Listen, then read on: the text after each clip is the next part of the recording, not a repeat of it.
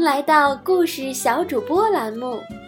不论你是男孩还是女孩，不论你几岁了，只要你热爱读书，就可以加入我们。把你喜欢的故事用你动听的声音分享给更多的人。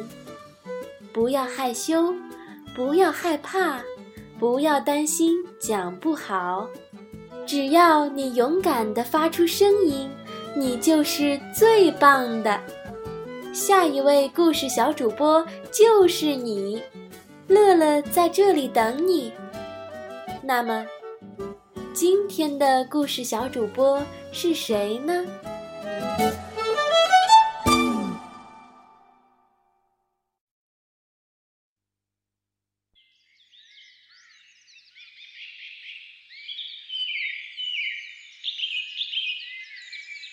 小朋友们，晚上好！我是王淑雨，现在是讲故事时间。新的一年，首先谢谢我们美丽的乐乐老师，在过去的一年里送给我们那些美丽动听的故事。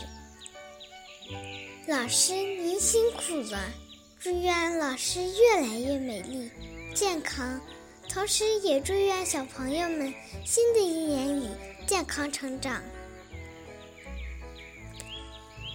今天讲的故事叫《饺子元宝》。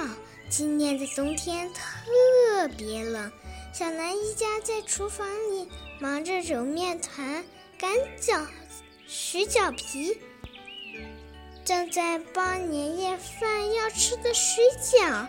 因为今年收成不好，妈妈说今天的水饺刚好够全家人吃。小南担心不够吃，便开始数起水饺：一、二、三、四、五。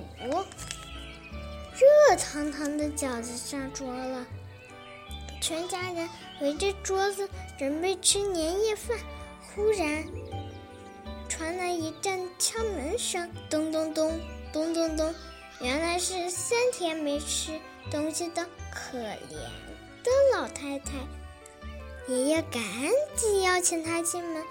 小南忍不住担心，水饺只够全家人吃，现在多了这一位老太太，水饺怎么能够吃呢？这时，老太。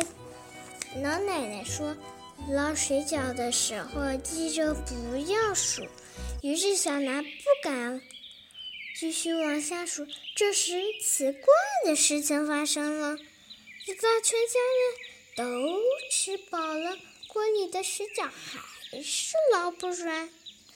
第二天，大年初一一大早，妈妈发现锅里的水饺。全都变成了金元宝，老太太却不见了。原来老太太是一位神仙。好心的小南一家也开心地度过新年。好了，我的故事讲完了，下面我给大家弹一个小曲子吧，叫《在月光下散步》，美丽的音乐伴随。们进入梦乡，做个美梦吧。